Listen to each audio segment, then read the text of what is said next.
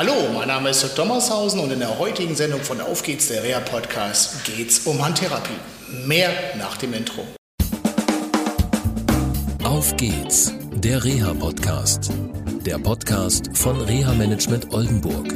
Mit Tipps und Ideen zur Rehabilitation für Unfallopfer, Rechtsanwälte und Versicherungen.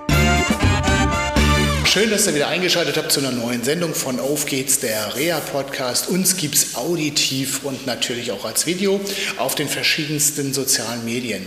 Heute, wie ich schon in der Einleitung sagte, geht es um die Frage der Handtherapie und neben mir steht die Laura Ahlers, genau. Ich bin und Handtherapeutin in der Ortho Rea Fechter. Okay, klasse. Seit wann bist du Handtherapeutin und Ergotherapeutin? Ähm, vor vier Jahren habe ich die Ausbildung beendet und Ja. habe ähm, mein Examenspraktikum in einer Handreha-Praxis gemacht. Und ähm, das fand ich total interessant. Und dann habe ich gesagt, ja, die Fortbildung und die Handtherapeutin, die will ich unbedingt werden. Und dann habe ich in der Praxis danach angefangen zu arbeiten, habe die Handtherapeutin da gemacht und habe dann insgesamt drei Jahre dort gearbeitet. Okay, und du bist seit Dezember 20 hier in der Orthorea Fechter bzw. im Aphasiezentrum. Genau, ich wollte einfach so einen Wechsel haben von sehr viel Handchirurgie, mehr in die Teilhabe, in die Reha und genau. Okay. Warum unterhalten wir uns heute darüber? Laura und ich bearbeiten oder sagen wir begleiten zwei Fälle zusammen. Ähm, Einmal geht es um eine beidseitige Kahnbeinverletzung und dann geht es um eine Instabilität im Handgelenk, war das Genau. rechts gewesen. Äh, ähm, bei den beiden Kahnbeinbrüchen, das ist eine Dame, die äh, in der Industrie tätig ist und äh, die gerade auch wieder aktuell so ein Wiederholungsverfahren hier macht. Und bei dem Herrn geht es um jemanden, der ähm, ja einen Frontalunfall hatte, nicht nur die Hand als Problem hat, sondern auch viele, viele andere Unfallfolgen.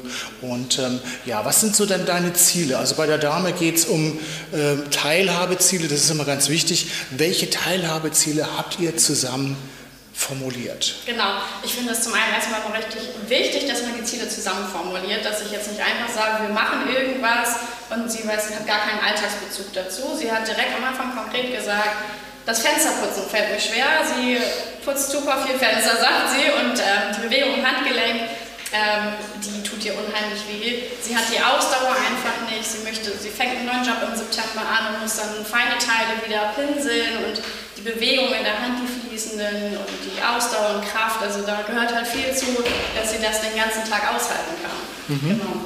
Okay, wie machst du das konkret, diese Teilhabeziele gemeinsam zu entwickeln? Ja, ähm, das ist total super. Wir haben zum einen so ganz altmodisch können wir mit Therapieknete zur Kräftigung arbeiten verschiedene Übungen. Ähm, und dann haben wir noch... Stopp, du bist in der Therapie drin. Ich fragte nach den Zielen. Wie machst du das genau, dass du das Ziel rausbekommst? Weil ja erst kommt Therapieknete und so ist ja therapeutisch. Ah. Aber wie erarbeitet ihr genau das Ziel, was erreicht werden soll? Ach so, ja, okay. genau, die Patientin sagt mir so, ich möchte die, die und die Tätigkeit wieder ausführen können. Ich sage ihr dann, okay, dafür müssen wir die Bewegung und ähm, das Gelenk wieder ähm, fließender bekommen. Wir müssen den und den Muskel wieder kräftigen. Ähm, und das sind dann alles so Dinge, die dazugehören. Und das ist immer wichtig, das zu erklären. So, ähm, wir machen das jetzt, weil wir den und den Muskel dafür brauchen. Und dann erarbeitet man halt so ein Einübungsprogramm, ähm, wie sie das am besten machen kann. Okay, also wenn ihr betroffen seid und es geht nicht nur um die Hand, ist es sinnvoll, wenn schon vorher eine klare Vorstellung ist, was möchte ich eigentlich in der Teilhabe erreichen.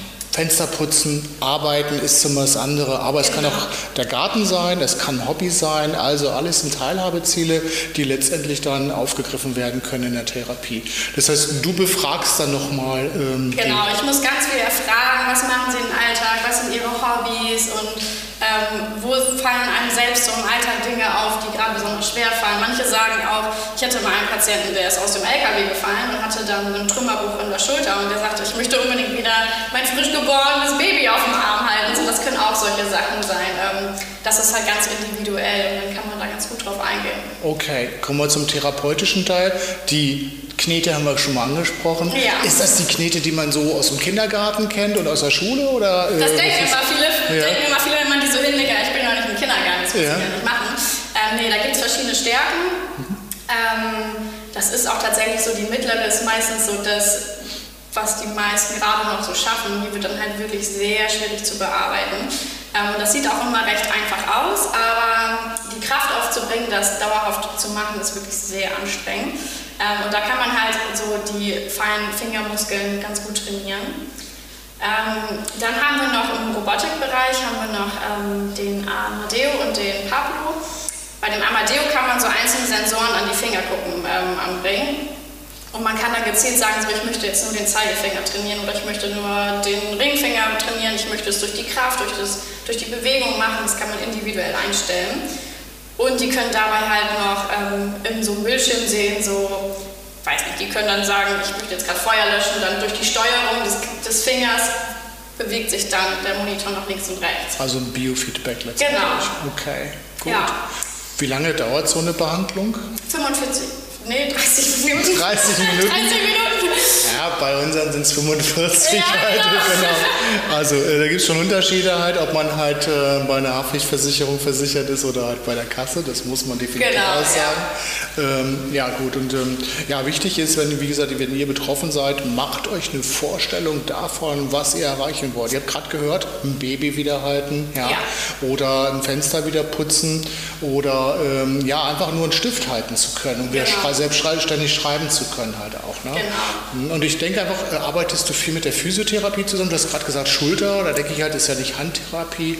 Ähm, Schulter gehört auf alle Fälle zur Handtherapie. Man denkt immer so, Handtherapie fängt in der Hand an, aber Ja. es fängt auf alle Fälle in der Schulter an. Und wenn man nicht mit der Schulter anfängt, dann hat so die ganze Handtherapie auch irgendwie wenig Sinn.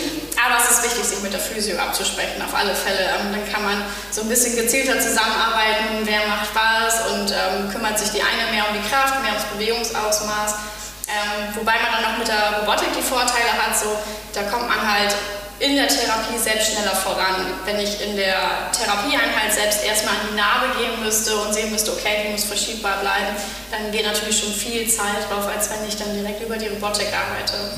Okay. Also wenn ihr betroffen seid, ähm, hauptsächlich Kostenträger sind hier Berufsgenossenschaften und Haftpflichtversicherungen bei euch. Und ähm, ja, ich hoffe, ihr habt so ein bisschen eine Idee bekommen, was die Handtherapie ist. Laura, vielen Dank fürs Gespräch Ja, und ähm, ja, tschüss und bleibt gesund. Ne? Tschüss! Tschüss. Das war eine Folge von Auf geht's, der Reha-Podcast. Eine Produktion von Reha Management Oldenburg. Weitere Informationen über uns finden Sie im Internet unter www.rehamanagement-oldenburg.de.